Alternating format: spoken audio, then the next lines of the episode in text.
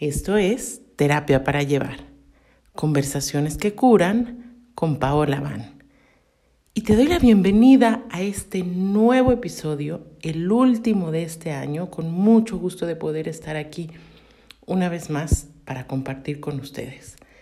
Y me doy cuenta, porque me doy cuenta, que el inicio de este podcast eh, fue imaginado como conversaciones y con la idea de tener más personas invitadas y que se ha vuelto una especie de monólogo. Esto sucedió porque este podcast nació en este tiempo que hemos llamado pandemia y eso de alguna manera, sobre todo al principio, dificultó ciertos encuentros. Y ante esta dificultad, pues ha sido mucho más cómodo para mí en conjunto con los procesos que he vivido personalmente, como estar embarazada, el nacimiento de mi bebé, sus primeros días de vida, eh, han hecho que sea mucho más fácil eh, hablarles yo de lo que está pasando conmigo y de lo que puedo percibir y ver entonces me disculpo si he ocupado demasiado tiempo solo para hablar eh, de lo que habita mi corazón y mi mente y mi alma, pero espero que les sea grato y les sea útil. Y estamos ya a final del año y eso hace eh, que venga como un ánimo de hacer un recuento, una recapitulación. Eh, está también llegando el invierno y es un tiempo de ir mucho más hacia adentro. Y entonces a este episodio le he querido llamar eh, lo que he aprendido eh, de la maternidad. Y no tanto del ser solo madre, sino estas cosas que me quedan bien presentes aquí y ahora después de haber vivido todo esto. Quiero dedicar este episodio así muy especialmente. Nunca les pongo nombre ni apellido, pero este sí se lo voy a dedicar eh, muy específicamente a mi amiga Janina Tomasini, eh, con muchísimo agradecimiento por, por toda la luz y los regalos que han llegado de su parte. Y uno de ellos es que me ha pedido constantemente que grabe un episodio acerca de mi experiencia de la maternidad. Y si les soy bien honesta, eh, esta tarea me parecía demasiado grande eh, porque siempre me ha gustado hablar más de tramos del camino que ya tengo más conocidos. Y la maternidad es algo tan nuevo para mí que no puedo nombrarme ni tantito experta acerca de la maternidad, sino una caminante aquí y ahora de este proceso maravilloso que es ser mamá. Eh, entonces esto es lo más cercano que puedo entregar para ella y para ustedes como un regalo. Puedo hablar de lo que hasta ahora he recibido y quiero decirles desde el principio de este episodio que creo que son enseñanzas que pueden aplicar a cualquiera, no nada más a mí que he sido madre, poco eh, son exclusivos sino que quizás cuando me escuches algo te resuene. Pero como quiera quería hacer a través de ella este regalo y hablar un poco de las cosas que he vivido en este tiempo.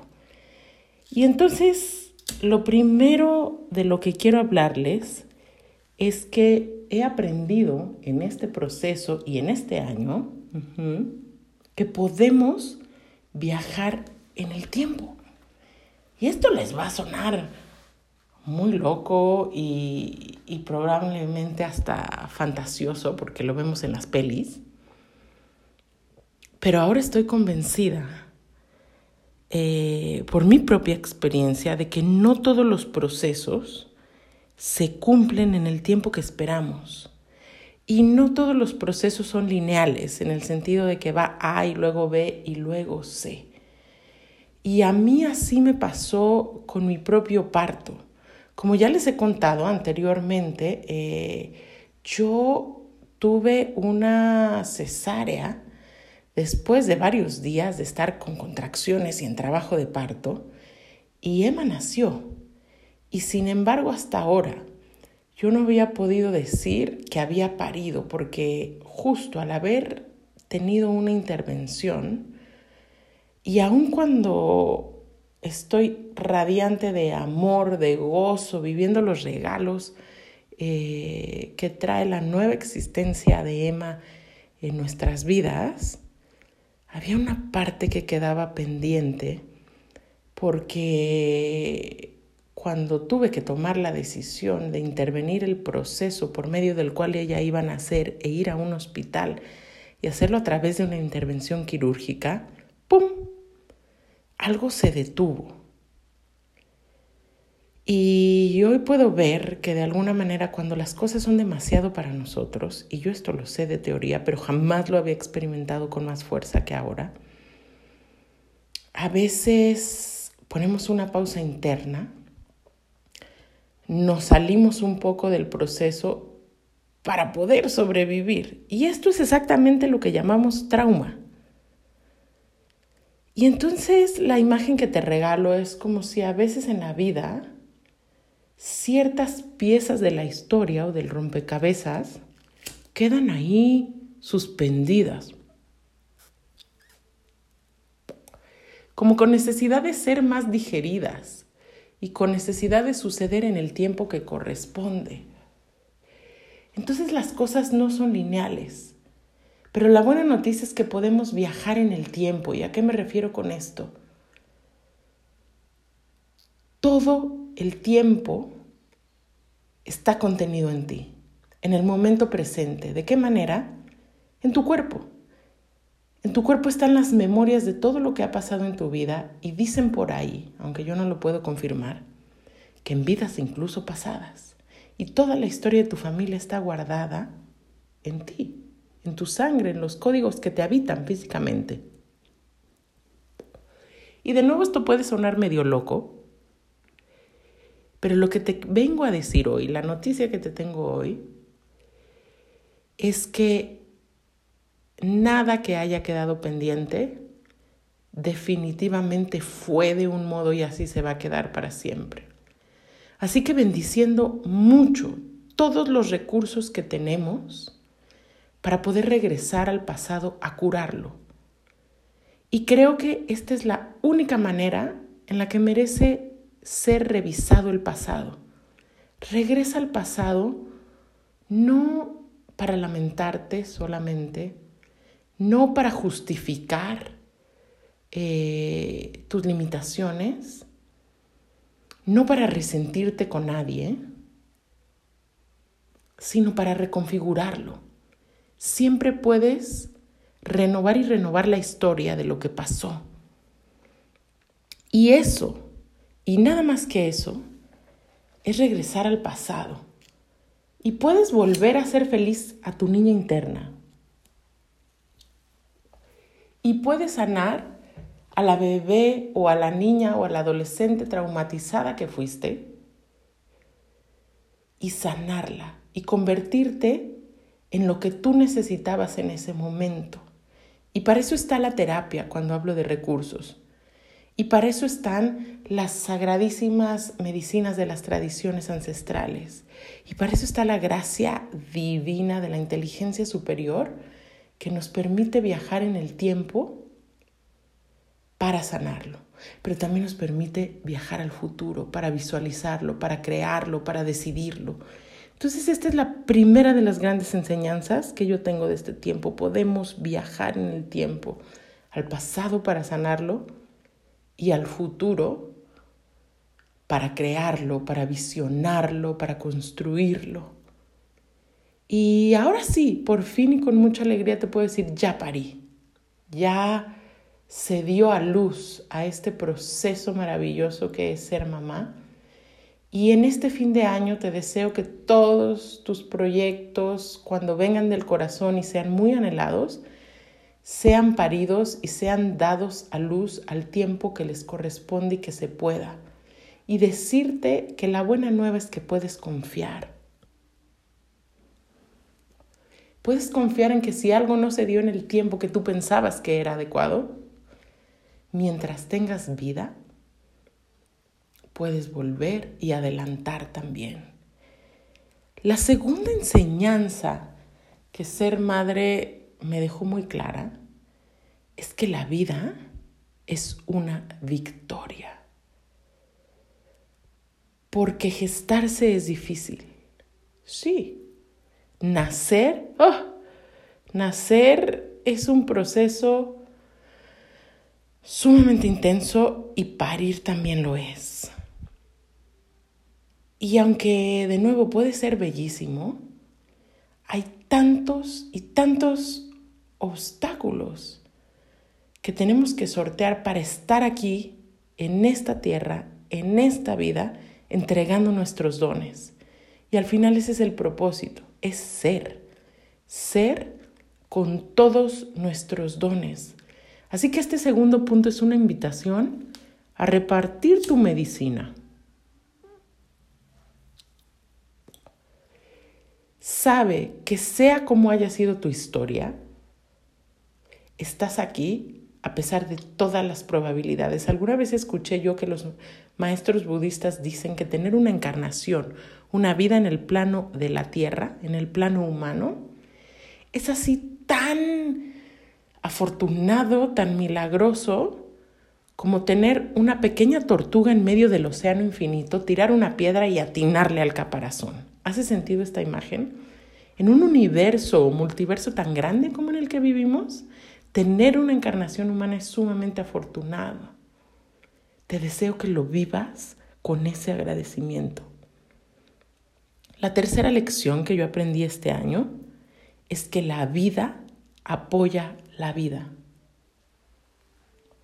¿Y qué quiero decir? Que a veces creemos que necesitamos hacer muchísimo para sanar. Pero la medicina, o una de las medicinas más poderosas que yo conozco, es el no hacer. Ojo, no hacer no es igual a ser pasivos. No hacer es, no es igual a abandonarnos.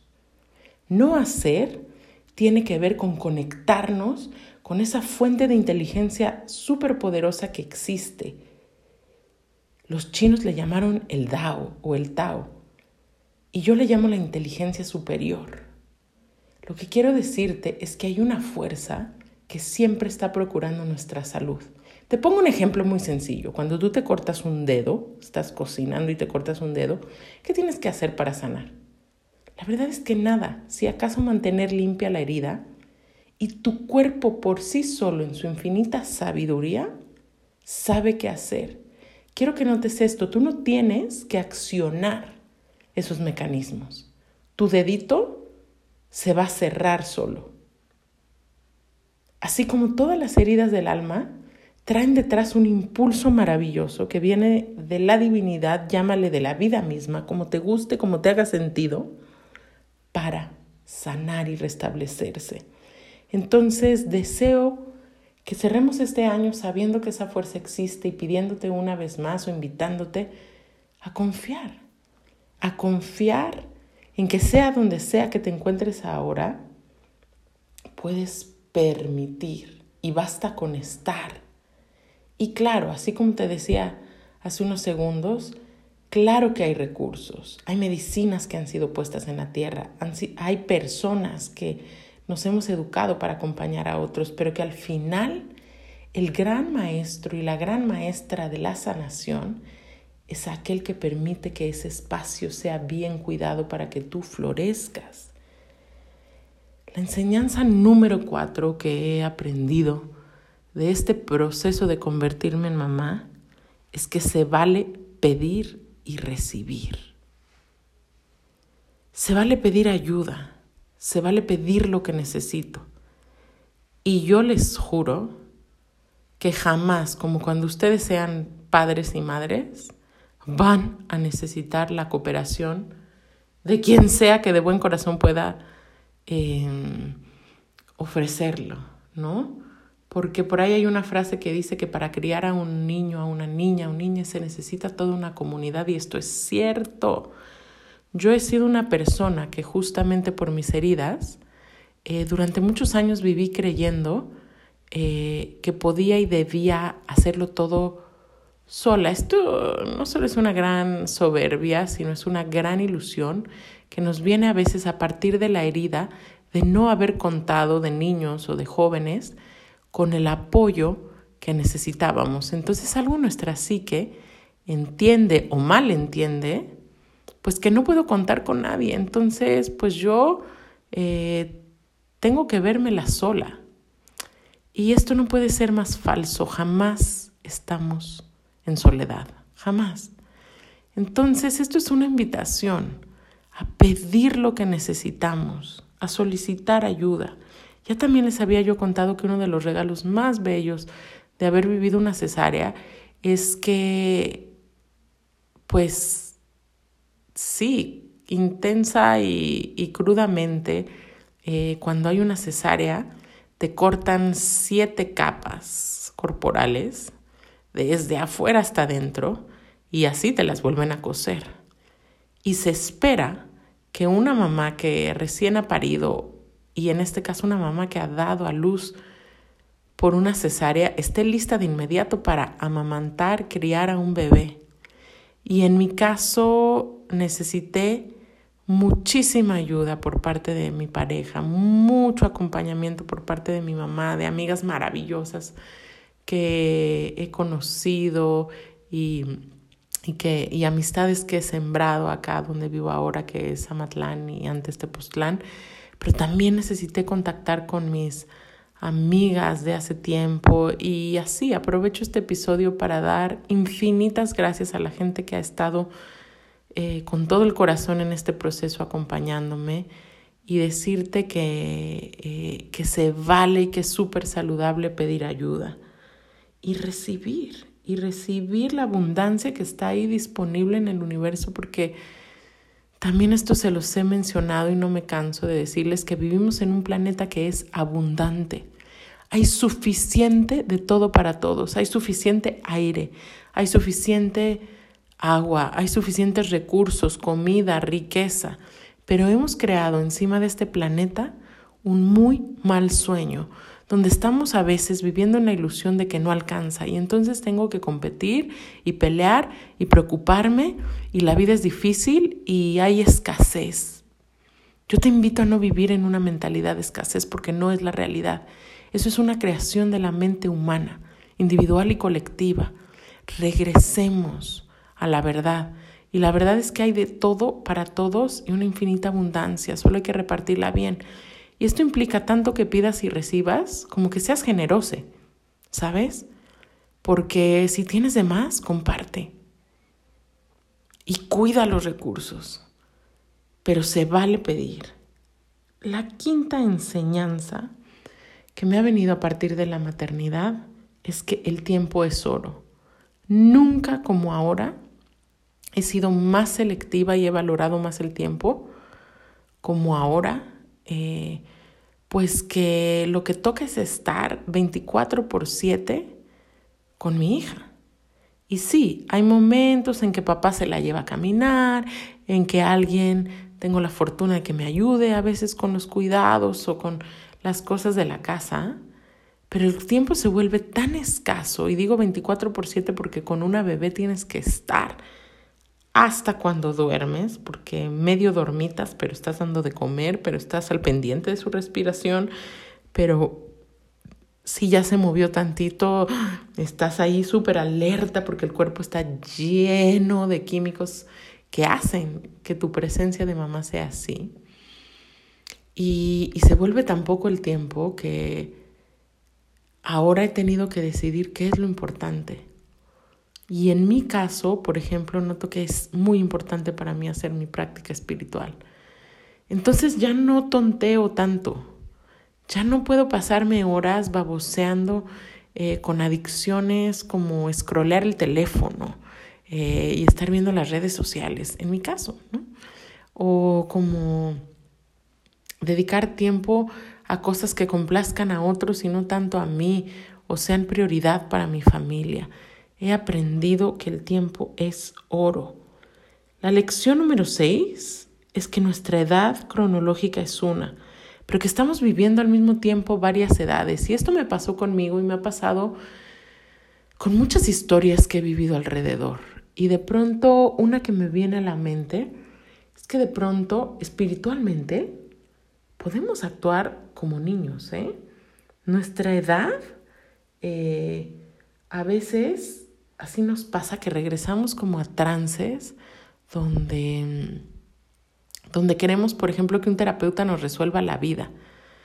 Eh, y el otro día, eh, con mucha compasión y de verdad con, con ternura y amor lo digo, pero alguien me decía, es que no me funcionó, ¿no? De hecho me lo dejó como un comentario en redes y me dijo, tú me prometiste que me iba a funcionar este, esto que me recetaste específicamente.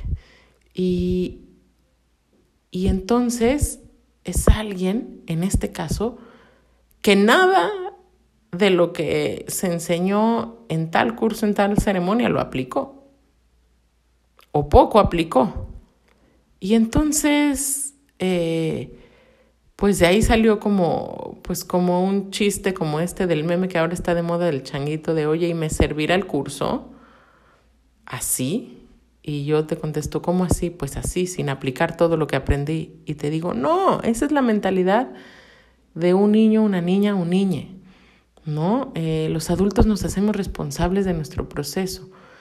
Pero también este punto que te comparto es una invitación a tener mucha compasión por nosotros mismos y por los demás, porque a veces eh, hay un adolescente que se quedó con pendientes, hay una niña o un niño que quiere que una mamá le venga a resolver la vida. Y, y esto va a salir en los momentos importantes, ¿no? También me puedo identificar con esta persona porque pocas cosas como el nacimiento de un bebé hace que salga a la luz tu propia niña interna. Eh, y, y, a veces tenemos por ahí pendientitos y buscamos que el terapeuta nos lo resuelva, o la pareja, o el maestro, o tal medicina, ¿no? Y, y pues no. Entonces, pues la invitación en este punto es saber desde dónde me estoy moviendo. ¿Quién está hablando ahora? ¿Es mi adulte o es mi niña interna? Pero salto al siguiente punto y, y lo conecto con decir que aunque a veces estamos en ciertos trances, mi séptimo punto y lo que he aprendido como número siete a través de volverme mamá es que nada está equivocado. Y esto no quiere decir, como dicen ciertas, digamos, eh, frases muy cliché del New Age, que todo es perfecto. Yo te puedo decir que la vida es principalmente imperfecta que la experiencia humana y que todos como humanos somos increíblemente imperfectes. La perfección, salvo para la divinidad y la inteligencia superior, no existe, no es la naturaleza de la vida en este plano. Así que no, no, no todo es perfecto, pero es suficiente y todo tiene su lugar en la rueda de la vida. Entonces puede ser eh, que a veces no, no, entendemos la experiencia que está viviendo el otro. Y me viene a la mente un ejemplo como decir, ay, es que fulanito se la pasa cambiando de una pareja a otra, qué oso. Y, y es como decir, sí, porque fulanito, fíjate que no vivió su adolescencia, ese tiempo en el que le tocaba explorarse sexualmente e ir a la fiesta y, y lo está viviendo ahorita, un poco conectando con lo que te decía en el primer punto pues nos toca resolver los pendientes. Entonces a veces no sabemos en qué parte de la rueda de la vida está la otra persona. Entonces ni tú ni los otros merecen juicio. Estamos viviendo distintas piezas del rompecabezas al tiempo que podemos y que nos toca y que pocas veces es lineal. Entonces esta es una invitación a vivir las cosas con menos juicio y a tener los ojos bien abiertos. Ahí sí, si vas a escoger una terapeuta, pues sí escoge a alguien que mayormente esté parada en su adulto. Y si vas a hacer un proceso, pues párate ahí también. Y si vas a tener una relación de pareja comprometida, asegúrate de ya haber vivido eh, tu niñez y tu adolescencia mm, en la mayor parte posible. Pero vivamos sin juicio. Y el número ocho, lo que he aprendido como número 8 a través de este proceso de convertirme en mamá, y es que ya lo sabía, pero lo reitero, es que la gratitud es el mayor camino hacia la abundancia. Así de fácil. Mm, en el momento en el que tú empiezas a contar tus regalos y tus dones, empiezas a hacer conciencia de abundancia. ¿Y qué es conciencia? Conciencia es darte cuenta.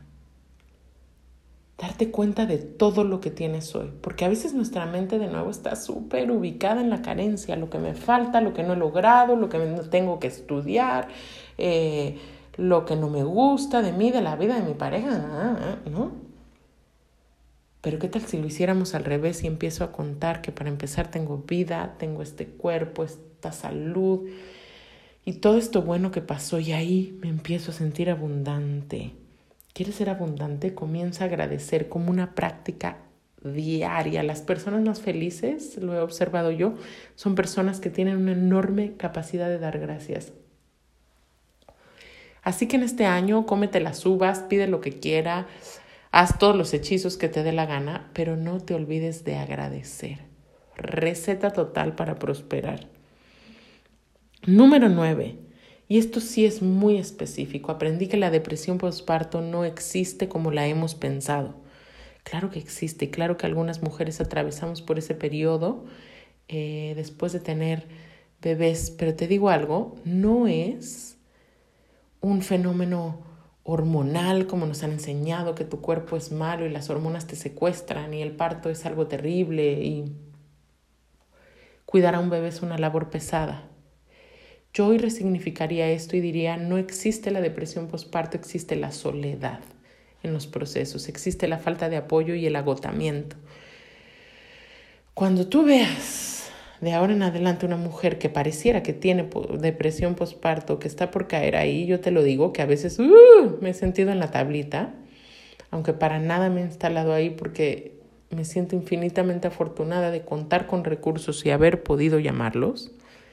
Pero cuando me siento en la tablita, es no solo un proceso hormonal, sino es que está faltando apoyo y está faltando cooperación de la comunidad y es que estoy exhausta. Entonces vamos aprendiendo que tenemos capacidad para cambiar las historias que nos contamos y que la ciencia y que la medicina y que la psicología y que hasta la espiritualidad nos ha contado de las cosas. Porque a veces las cosas son mucho más sencillas y más obvias que eso. Una mamá en depresión postparto es una mamá que vivió un terrible trauma a la hora de que bebé naciera y es una mamá que está sola o cuya pareja no está apoyando como debería o cuya comunidad no está presente. Así que pilas, pilas para apoyar a las mujeres y apoyarnos todos unos a otros en nuestros momentos de enfermedad, de bajoneo, etc. La número 10 tiene todo que ver con esto y una de las más grandes enseñanzas que he tenido es que la comunidad es importantísima, vivir en conexión, vivir en manada, vivir vinculados unos con otros y comprometidos y responsables de las relaciones en las que estamos viviendo. Eh, de nuevo, yo eh, noto que estamos en, un momento en el que podemos perdernos muy fácil. Eh, veo demasiada gente trabajólica y creyendo que hacer dinero, fama y cumplir con nuestra profesión es lo más importante del mundo. Mm, es una invitación a recordar que la razón por la que queremos tener dinero, fama, éxito es muy sencilla. Es simplemente para estar felices y para sentirnos amades. Entonces ahórrate toda la neurosis eh, de estar persiguiendo la chuleta como si no hubiera un mañana y ve al origen. Queremos ser amados. Entonces la comunidad es súper importante y gracias, gracias por esta nueva conciencia que ha entrado en mí de qué tan importante es cultivar las relaciones y el tiempo de conectar con otros. Gracias a los guardianes de este bendito lugar que es Amatlán, Tepoztlán y sus cerros, porque la gente que vive aquí o con esa con la que yo me he topado es gente que le gusta conectar, visitar a los amigos, cooperar. Y ha sido una gran medicina para mí, que era una chica de ciudad. Eh, ya bastante aislada. Eh, gracias, gracias. Y si te sirve, también está ahí la invitación. Cuida tus vínculos, cultívalos. El número 11 es que hay fuerza en la oscuridad. nuestra oscuridad, nuestra sombra, nuestros momentos y emociones difíciles son combustible. De pronto, quizás lo has notado, si me sigues en redes sociales, que a veces me entran momentos y rachas que parecieran amargosas. Mm. No es queja, pero algo de lo que a veces pareciera que me quejo con constancias de la espiritualidad light, de lo que yo llamo el New Age, del pensamiento mágico pendejo, de este creer que todo es luz y todo se resuelve a través de la luz. La luz existe y la luz es maravillosa. Y, y, nuestra naturaleza como seres divinos es habitar un paraíso interno y somos plenos y completos. Y en eso entra un contraste muy humano y es que nuestra tarea es estar presentes para nuestras emociones difíciles y también para las de los demás porque son combustible. Una imagen que me vino súper clara recién mm, es que acá en la nueva casa en la que estamos estamos encendiendo con mucho más constancia el fueguito, fogatas. Y el fuego no se hace solo, el fuego necesita un combustible. Tus sentimientos difíciles son esos, son esos maderitos que tienes que poner ahí a quemarse para que surja la luz. ¿Ya? Entonces no le tengas miedo a lo difícil. Y aquí aprovecho para hacer una pausa pequeñita y decirte que viene un taller maravilloso para tocar una de las emociones que más trabajo nos cuestan y que más presentes están en estos tiempos, que es la ansiedad. Y decirte, tu ansiedad no es tu enemiga. Tu ansiedad está diciéndote cosas importantes acerca de tu vida. Ese miedo, esa tristeza, todo eso difícil que está ahí es el combustible para que se haga la luz. Pero sí a veces hay que aprender eh, o reaprender, o si quieres llamarlo así, recordar cómo hacerlo, porque esto está en nuestra naturaleza. Pero necesitamos volver a sacar combustible de emociones como la ansiedad, la depresión, para poder crear luz. Entonces, vamos a dejar de temerle a esos monstruos y vamos a mirarles a la cara con una actitud ahí sí guerrera, no para pelear en el sentido de destruir a otros, sino guerrera de ir a la vida. Los demonios no están afuera, los demonios eh, pues son esas cosas que quiero evitar de mí porque me dan miedo. Y bueno, así salto al punto número 12. Y el punto número 12 es que hay un tiempo para todo. Y hay un tiempo para trabajar y hay un tiempo para descansar y hay un tiempo para florecer. Y hoy en la mañana le decía a, a Jeff em, que no conozco árbol que dé fruto todo el año, ¿no? Entonces, dándole la bienvenida a este invierno, y a la medicina del oso, porque el oso nos enseña algo importantísimo. Los osos en invierno se van a su cueva y muchos animales se van a hibernar en el invierno. Y bueno, si me estás escuchando en el hemisferio sur será otro tiempo, pero si me escuchas en México, en Estados Unidos, en el norte, este es nuestro tiempo para ir adentro, para descansar, eh, para estar en calma, para comernos las semillitas que juntamos y disfrutarnos, para dormir. Entonces, pues esta es la invitación, empezar a contemplar los tiempos de la naturaleza y saber que estamos a salvo. Si sabemos trabajar en el tiempo que toca trabajar, florecer en el tiempo que toca florecer, sembrar, florecer, dar fruto, cosechar y luego descansar y disfrutar esos frutos.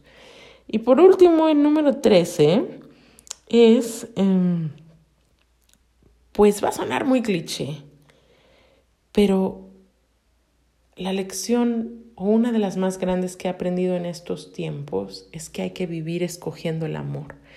El amor no es, el amor, aunque suene de nuevo a cliché, se hace todos los días. Y a veces se hace fácil y a veces se hace con mucho esfuerzo. El amor es un intento, quizás nuestro intento más importante. Y entonces no esperes que el amor sea esta ilusión romántica que te va a llover como un estado de gracia y ¡pum! ¿no? De pronto estoy enamorada. A veces sucede así. Pero a veces tengo que escoger volver y volver y volver a escoger a las personas que están alrededor mío y comprometerme con ellas y vincularme y responsabilizarme. Sí, a pesar de toda nuestra humanidad y nuestra imperfección.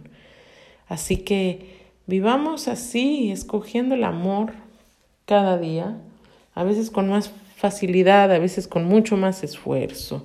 Y este es el rezo con el que cerramos. Se me fue como agua este episodio y también este año. Eh, pero cerramos con este, con este rezo de que el gran espíritu nos dé la fortaleza, porque se requiere fortaleza y se requiere mucho carácter para escoger el amor día con día. Y si ayer no lo escogiste y si hoy no te salió, de nuevo, aquí y ahora, está siempre esa puerta abierta de posibilidad para que lo hagas de nuevo.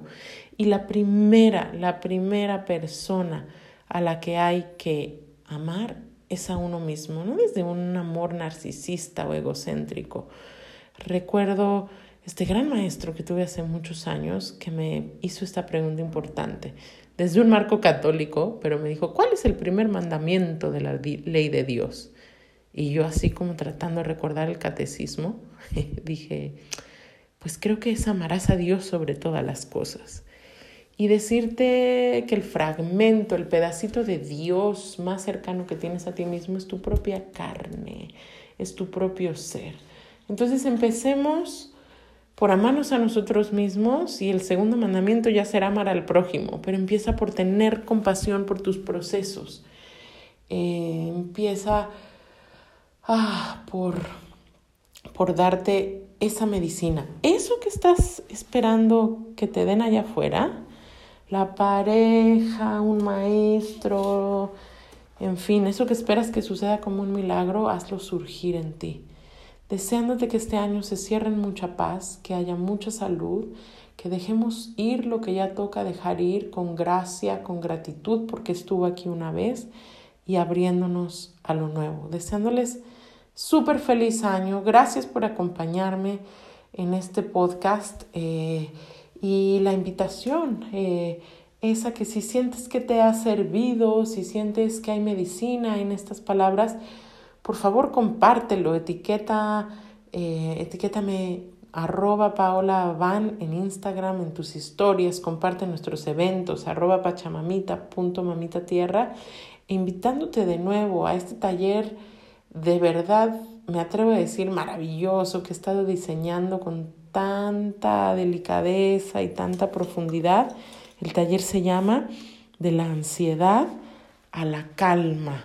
Y, y la ventaja de trabajar en grupo es que además es una muy buena opción financieramente. A veces hacer terapia individual desafortunadamente no es una posibilidad financiera para todos. Eh, pero trabajar en grupo lo hace bastante más accesible. Eh, déjame saber de ti, contáctame eh, y, también hazme llegar tus comentarios por cualquier medio en redes sociales. Y, y bueno, cierro de nuevo, deseándote un tremendo año de muchos regalos materiales e inmateriales y mucha celebración. La paz es contigo.